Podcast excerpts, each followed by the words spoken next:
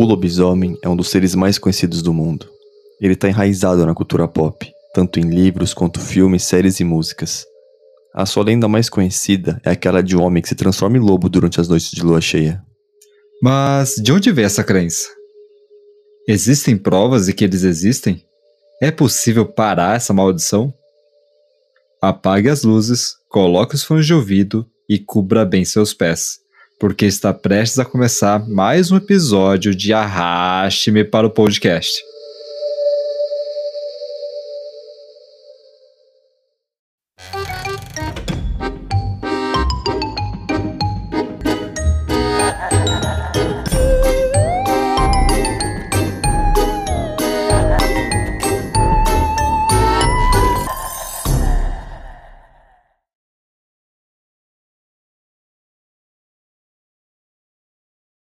Esse episódio foi remasterizado em fevereiro de 2024, ficando com qualidade superior aos próximos.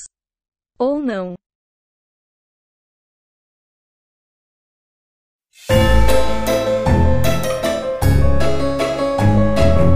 Olá, ouvintes. Me chamo Guto, tô aqui com o Marcos e somos investigadores do sobrenatural.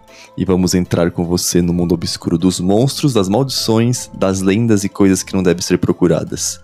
Esse é o primeiro episódio do Arraste-me para o Podcast, o seu podcast semanal que conta como identificar, combater e talvez até sobreviver aos seres sobrenaturais.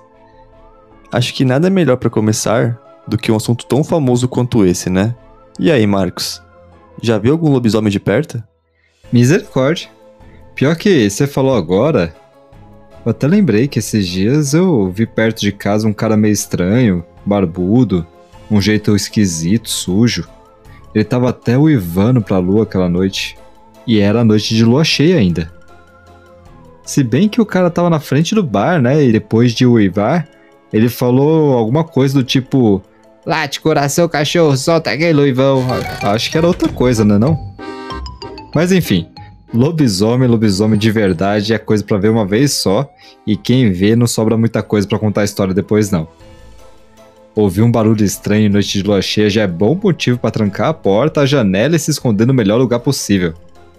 E é isso aí, pessoal. Depois desse maravilhoso late coração na voz do Marx, vamos para esse episódio que tá sensacional. Ah, é. Pessoal, se gostarem do conteúdo, não deixe de apoiar a gente, é rapidinho. Se inscreve no nosso podcast, dá 5 estrelas e indica pros amigos. O boca a boca, ele é essencial pra gente. E se não gostou, bom, melhor não sair de casa em noite de lua cheia, né? Agora sim, bora pro episódio que tá muito legal.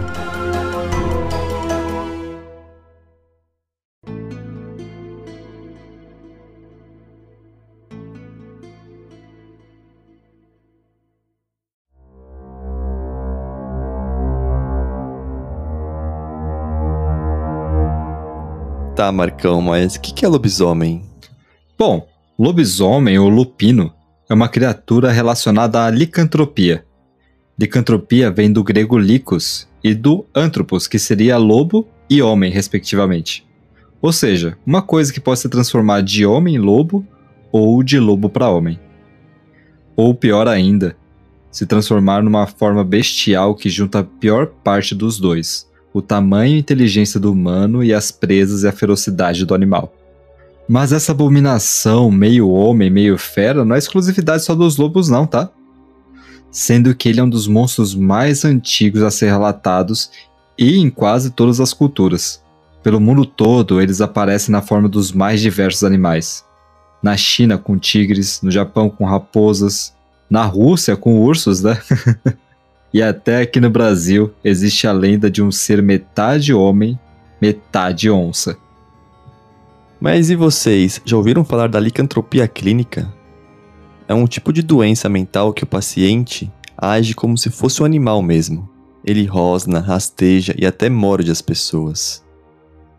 Mas da própria licantropia, é possível distinguir ela em três tipos: os licântropos autênticos, que são aqueles que já nasceram daquele jeito, às vezes faz parte de uma matilha ou de um clã, eles convivem com essa condição há gerações às vezes. E aí tem os infectados, que é quando a pessoa se transforma em um lobo após ser ferido por um autêntico. Mordido, né? Geralmente não tem consciência da sua própria condição, em alguns casos nem se lembram de terem sido atacados. E tem também os artificiais, que são pessoas que podem controlar a mutação, seja por magia ou até algum objeto mágico. Quando a gente fala em lobisomem, a primeira imagem que vem na cabeça são os híbridos, lobos humanoides de pé em duas patas. Mas também tem os lupinos, que se transformam inteiramente em lobos. Por vezes até participam de matilhas de lobos, caçam com eles, lobos normais, dificultando muito o seu rastreamento. Você não sabe dizer se é um lobo ou um lobisomem. É se disfarçar bem, né? Quando eles não estão transformados, eles podem parecer como qualquer outra pessoa, difícil de distinguir de um humano comum.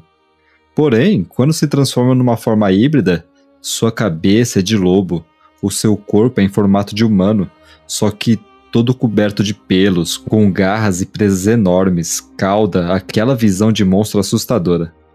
Eles podem ficar em pé sobre duas patas, mas para correr e atacar, eles podem se mover mais rápido usando as quatro. Já quando é transformado completamente em lobo, como você falou, eles são idênticos aos naturais, porém, às vezes eles são maiores e mais ferozes, e seus olhos brilham no escuro. Tem casos onde o humano não sabe que virou um lobisomem e tem uma vida normal, como qualquer pessoa. Ixi, será que eu sou lobisomem e não sei? Preocupante. sei não, hein? Vai saber. Acho melhor na próxima noite de lua cheia se amarrar o pé da cama quando for dormir, Guto. e caso um lobisomem, vai que você é um lobisomem e não sabe, né? Tenha filhos, Dependendo da origem da mutação, eles podem nascer totalmente humanos, tá? Mas falam que até as maldições podem ser passadas hereditariamente. Quando a pessoa sabe que é um lobisomem, geralmente ela é uma pessoa reclusa, pouco sociável e até se muda para longe dos grandes centros urbanos e cidades para evitar problemas, né? Para quando estiver transformado, não atacar ninguém e ninguém vier atrás deles. Olha, é interessante também citar a Síndrome do Lobisomem, é uma condição muito rara e, até onde se sabe, né? Não tem muito de sobrenatural. A pessoa que sofre de hipertricose apresenta um crescimento de pelos pelo corpo todo, mas é muito pelo pelo corpo todo mesmo. Joga a hipertricose aí no Google que vocês vão entender do que, que eu tô falando.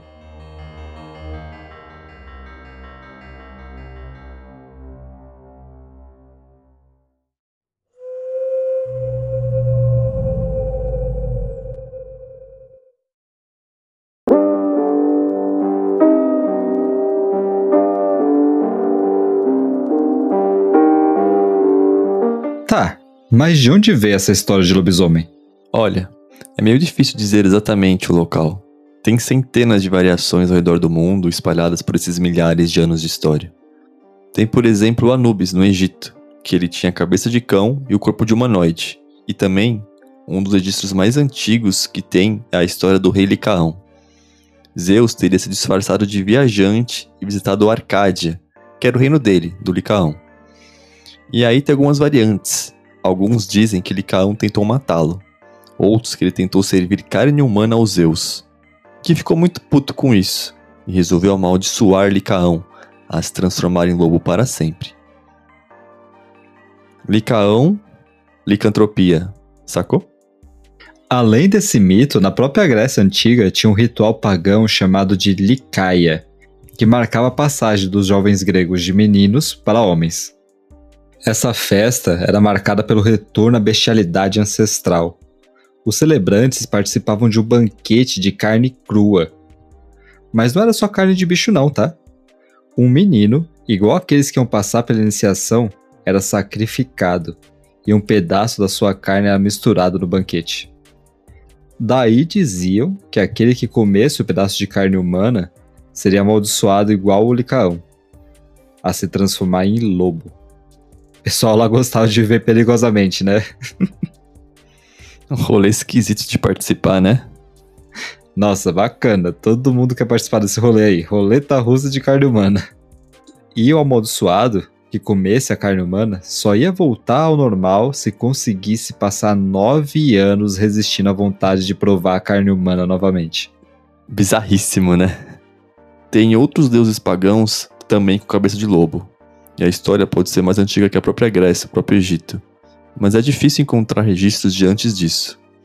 Roma absorveu muito da cultura grega, e até, desde seu nascimento, ela tem essa ligação do homem e o lobo, ou nesse caso, loba. A lenda diz que os fundadores de Roma, Rômulo e Remo, foram adotados por uma loba, que os alimentou com seu próprio leite. Tem até aquela escultura de bronze que é muito famosa em Roma, que retrata essa história.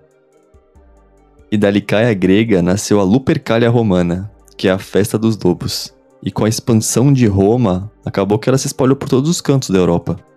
Na Idade Média, igual às bruxas, teve um montão de julgamentos de lobisomens durante a Inquisição. É. Até um dos relatos mais famosos envolve um alemão chamado Peter Stump, conhecido como o lobisomem de Bedburg. Ele foi executado em 1589, depois de matar 14 crianças e duas grávidas. Foi um verdadeiro massacre. E acho que até a punição dele veio à altura. Primeiro, ele foi esfolado com tenazes de ferro em brasa. Em seguida, foi colocado em um tipo de roda onde lhe quebraram todos os ossos do corpo, a fim de evitar que ele pudesse voltar do túmulo para se vingar. É, né? Vai que ele volta. Ia voltar pistola. É, se ele tiver todo quebrado, o cavalo não ia conseguir, né? e por último, foi decapitado, a cabeça arrancada posta num mastro, com uma forma de lobo embaixo, e o corpo lançado à fogueira. Os caras devem ter pensado que todo castigo pra corda é pouco, né? Outro relato curioso é do Hans, que com apenas 18 anos foi levado a júri na Estônia, em 1651. Ele alegou que ele era um lobisomem. Ele rosnou, uivou, babou e até se mijou, além de afirmar que recebeu uma visita de um homem todo de preto na madrugada. Esse caso é tão peculiar que fizeram ele ficar a noite inteira algemado em uma noite de lua cheia. E aí, ele não virou lobisomem. claro, e foi absolvido por isso. Não tava batendo bem, né? Mas como ele tinha alegado que tinha recebido a visita do Tinhoso de noite, acabou sendo culpado por ato de bruxaria e por isso foi sentenciado à morte também. Doideira, não é? Tinhoso, você viu. Melhor a gente dar um fim em você. É, morrer você vai aí de um jeito ou de outro. Já em 1764, na França, talvez esse aqui seja um dos mais tensos, foi relatado a besta de Gavaldin, um lobo que matou mais de 80 pessoas. Até o rei da época, o Luís XV, mandou caçadores reais atrás dessa fera aí. Essa história é tão doida, mas tão doida, que algumas das vítimas desse lobo tinham sido decapitadas como se fosse por uma navalha pelas mãos do lobo.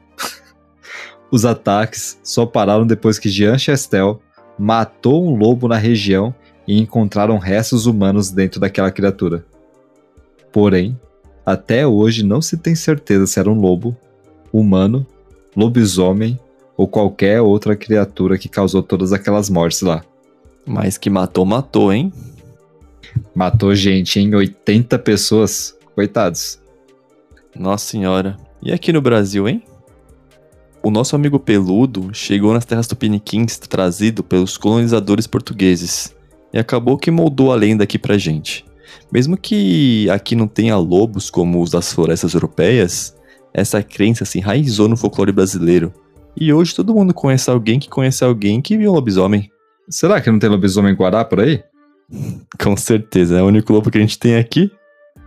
É, mas só vale 100 reais, né? Porque é só metade lobo.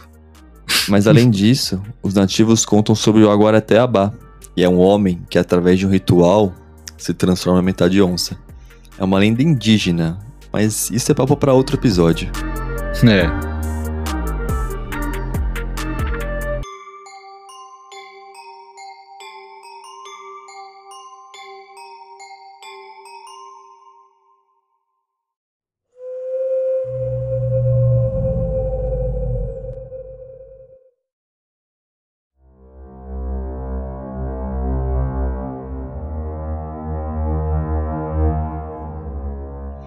Pô, até que parece legal esse negócio de virar lobisomem, né não?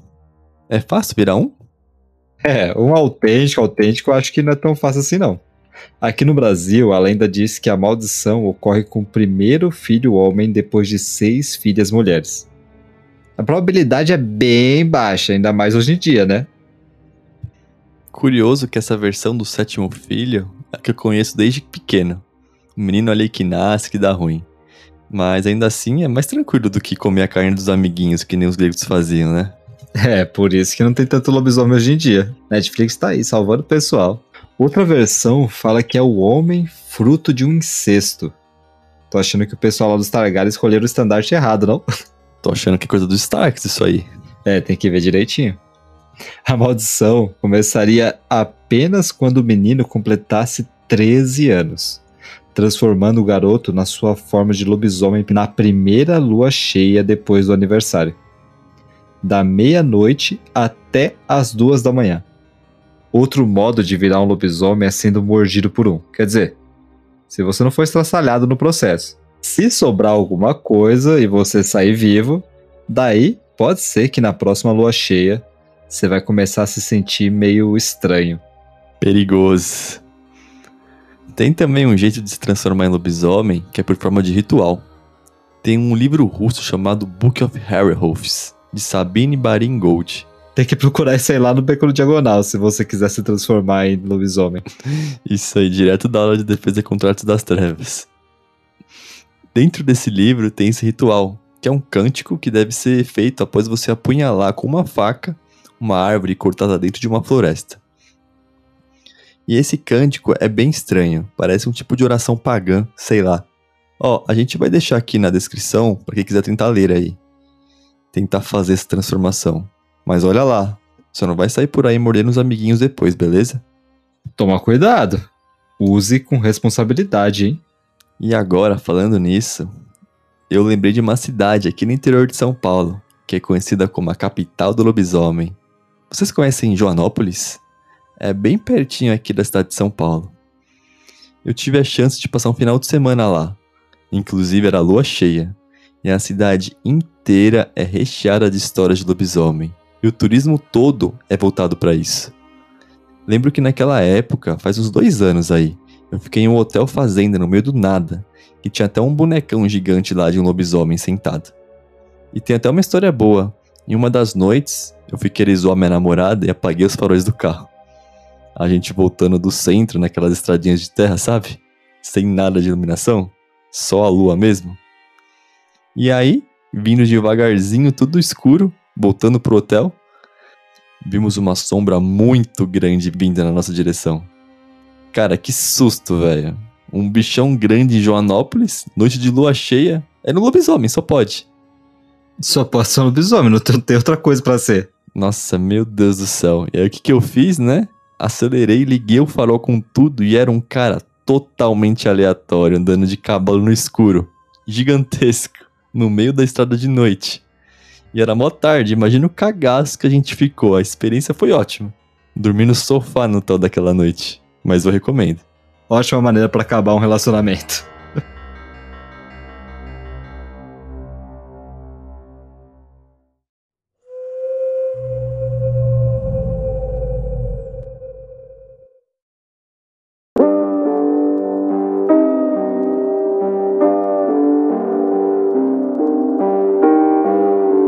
Tava pensando aqui, Marcos. E se aquele cara fosse lobisomem mesmo? O que, que eu faço? Bom, se correr o bicho pega. Se ficar o bicho come. É perigoso, né? Mas eu tô pensando aqui. É só bala de prata mesmo que mata o lobisomem? É, não só bala de prata. Ou talvez nem bala de prata, né? Lembra daquela tal besta de Gaveldan? O lobo que matou 80 pessoas? Bom, a história diz que Jean matou aquela besta com uma bala de prata e foi a partir daí que começou a ser popular o uso de prata contra lobisomens, né? Essa propriedade mística da prata, em muitos livros e sites de misticismo, falam que é por ela estar relacionada com a lua. É tipo a lógica do super-homem, sabe? A kryptonita deixa ele fraco porque tem uma ligação com o planeta natal dele. E aí, a prata feriria o lobisomem porque está relacionada com a sua transformação. Aqui no Brasil, falam que se você ouvir os uivos durante a noite de lua cheia, você pode rezar três Aves Maria, que daí o lobisomem não invade sua casa. É, se você rezar rápido bastante, né? É, tem que ser o Eminem rezando as Ave Maria. É, pô, eu acho legal também trancar a casa, né? Deve funcionar, além de rezar. É importante, tem que, tem que trancar rezando. Mas faz aquele banimento mesmo que dá certo. Ó, também tem histórias de exorcismos contra o lobisomem. Você acredita? Por se presumir que talvez seja algum tipo de demônio no corpo do humano que tá fazendo a transformação. Ou até molhar a bala ou faca que você for usar combater ele em água benta ou em cera da vela da missa do galo provavelmente o mais eficaz mesmo é decapitar o lobisomem, né? Não tem muita coisa que geralmente sobrevive sem a cabeça. Porém, para isso você tem que chegar bem perto com o facão. Mas, ô Marcos, se é conseguir chegar perto dele e arrancar a cabeça, tu tem que ser mais bichão que o bichão, cara. Não, pô. No meu caso, acho que o melhor é tentar fugir mesmo. Mas como já cantava o Ney, né? Se correr, o bicho pega. Se ficar, o bicho come.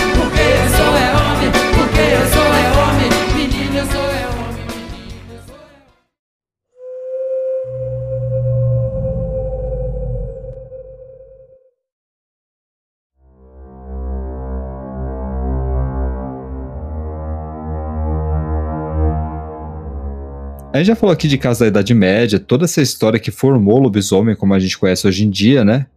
Mas e na atualidade? Tem algum caso mais famoso ou algum que aconteceu aqui no Brasil?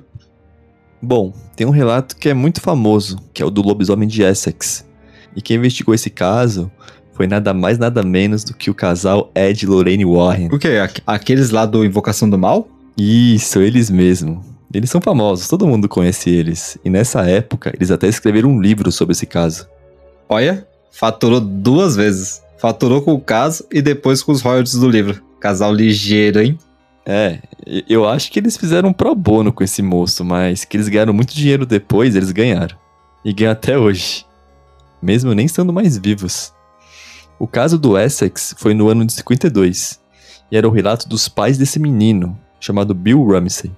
Ele, bem pequenininho, os pais falam que ele conseguiu arrancar um poste com a sua força. Olha isso. Aí, aos 24 anos, depois de um tempo que ele cresceu, ele começou a ter alguns pesadelos com uma figura estranha. Vixe, mais um que viu o Tinhoso à noite. Aí, ó, já pega esse detalhe também. Mais tarde ainda, em 83, a parada começou a ficar realmente estranha. Ele foi preso duas vezes. A primeira, após ele atacar violentamente uma enfermeira e depois quatro seguranças. Todos eles falaram que ele parecia uma besta grunhindo e rosnando. E muito, muito forte. É, alguma coisa errada ele tinha. Tinha, é. Aí, em 87, ele foi preso novamente após atacar uma mulher na rua. Foram precisos 12 pessoas e dois tranquilizantes para acalmá-lo. Ô louco, desumano desumano. E no fim, o casal interviu e foi feito um exorcismo dele. Durante o exorcismo, o Bill se contorcia e tinha uma feição deformada, como se realmente fosse um demônio. Suas unhas viraram garras, seu rosto e orelhas se alongaram e a sua força era sobre-humana. Foi necessário seis pessoas para segurar esse cara na cadeira. Em 92, ele fez a sua última entrevista na TV dizendo que depois daquele exorcismo ele nunca mais teve nenhum tipo de problema. É, parece que o negócio resolveu mesmo. Bom, pelo menos teve um final feliz aí. Não sei se pra enfermeira, mas pra ele aí sim. Te falar que o Ed e a Lorene são bravos, viu? Olha, aqui no Brasil eu lembro que teve um negócio recente aí, em 2020, né? Em Ceilândia, lá no Distrito Federal. Acho que você deve ter visto. O vídeo saiu em um monte de lugar. Dá pra ver uma pessoa alguma coisa assim, humanoide, todo peludo, correndo bem rápido em quatro patas. Você lembra disso aí? Nossa, eu lembro disso aí. Eu não sabia se era um lobisomem, um cachorro, uma pessoa ou um chupacabra. Mas ficou muito famoso na época, né? Em 2020.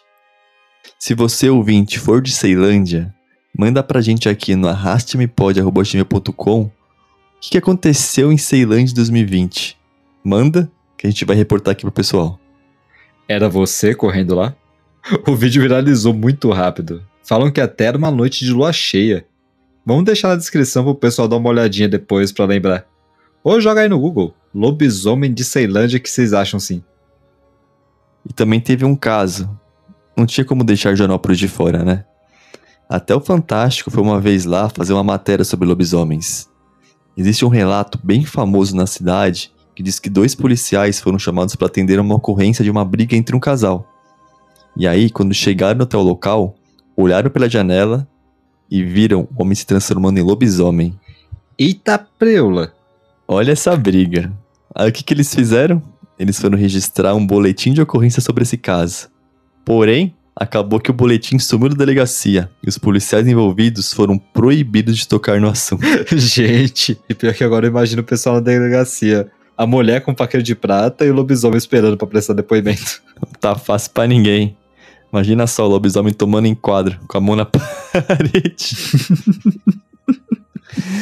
Esse caso ele é bem parecido com o de Varginha, né? Embora o de Varginha tenha muito mais conteúdo disponibilizado.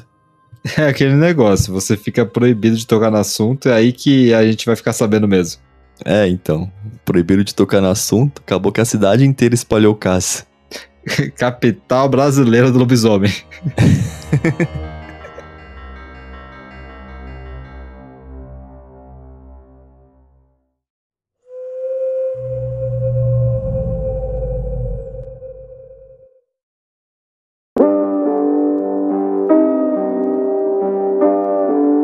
Antes de acabar, precisamos fazer algumas menções honrosas sobre a cultura pop ligada a lobisomens, né? É, falando de filme, o que mais botou medo em mim foi aquele do lobisomem americano em Londres. Ele é bem antigo, mas o suficiente para melar as cuecas quando eu era criança. É, quando a gente era criança, as coisas eram bem mais assustadoras. E na nossa memória, os efeitos especiais ficam muito melhores. É verdade, ele é bem antigo. Eu lembrei até daquele thriller do Michael Jackson, lembra? Nossa, isso aí me deu medo. O bicho vira lobisomem, vira zumbi. E no final ele olha pra você ainda com aqueles olhão amarelo ainda, lá do tinhoso. Acho que ele foi um dos precursores desse movimento de terror pra música. Ele tá no cinema com a namorada e vendo o filme que é ele mesmo. E aí no filme ele vira um lobisomem, a menina se assusta, sai os dois do cinema, ele vira um zumbi dançando. E no final ele olha pra câmera, aquele sorriso. Só de lembrar daquela gargalhada.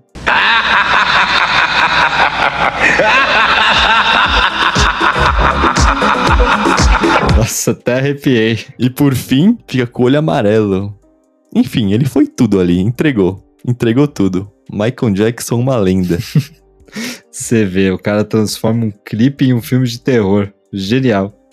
Também tem mais recente esse Lobisomem de 2010, que é muito bom também, com Tony Hopkins. O Hannibal Lecter. E também Benício Del Toro. Eu tenho certeza que ele é o queridinho da maioria. Lembra desse aí, famoso mesmo. Até que é um dos mais famosos até hoje em dia. Sim, ele mesmo, de 12 anos atrás. Ele é bem atual, inclusive, os efeitos são maravilhosos. Eu acho legal citar também essa guerra milenária que tem entre vampiros e lobisomens. Tem um monte de filme que fala sobre isso. Tem essa maravilhosa saga do Anjos da Noite, que deve estar no quinto filme, ou vai até lançar o sexto. Uma saga muito boa também, genial. E tem também o Van Helsing. Lembra dele com o Hugh Jackman? Ele vira o lobisomem pra lutar contra os vampiros, né? Não, ele vira o lobisomem pra matar o Drácula, não um vampiro qualquer. Nossa, pior ainda. Já pensou meio lobisomem, meio Wolverine? Um lobisomem de adamantio. não tem bala de prata que consegue derrubar esse lobisomem. Perigosíssimo. lobisomem e vampiro são os dois mais B10 que tem, né? É a luta de sempre, né? Sempre que tem um vampiro, tem um lobisomem contra.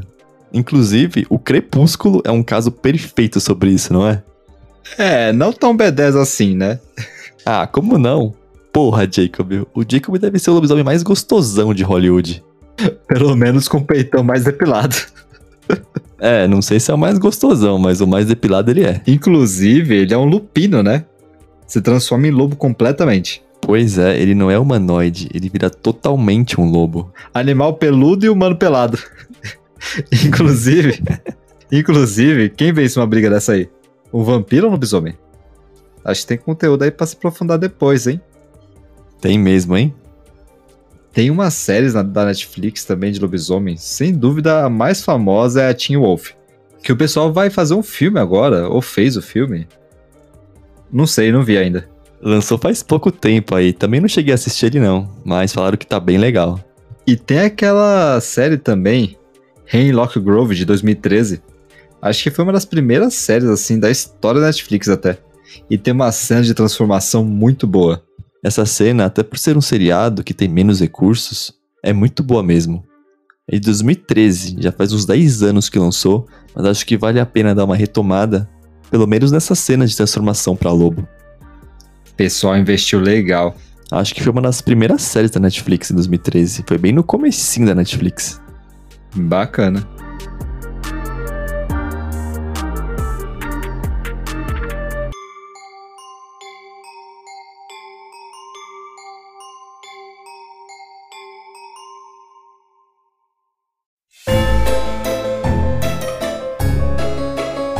Bom, é isso aí, pessoal. Nosso episódio tá chegando ao fim.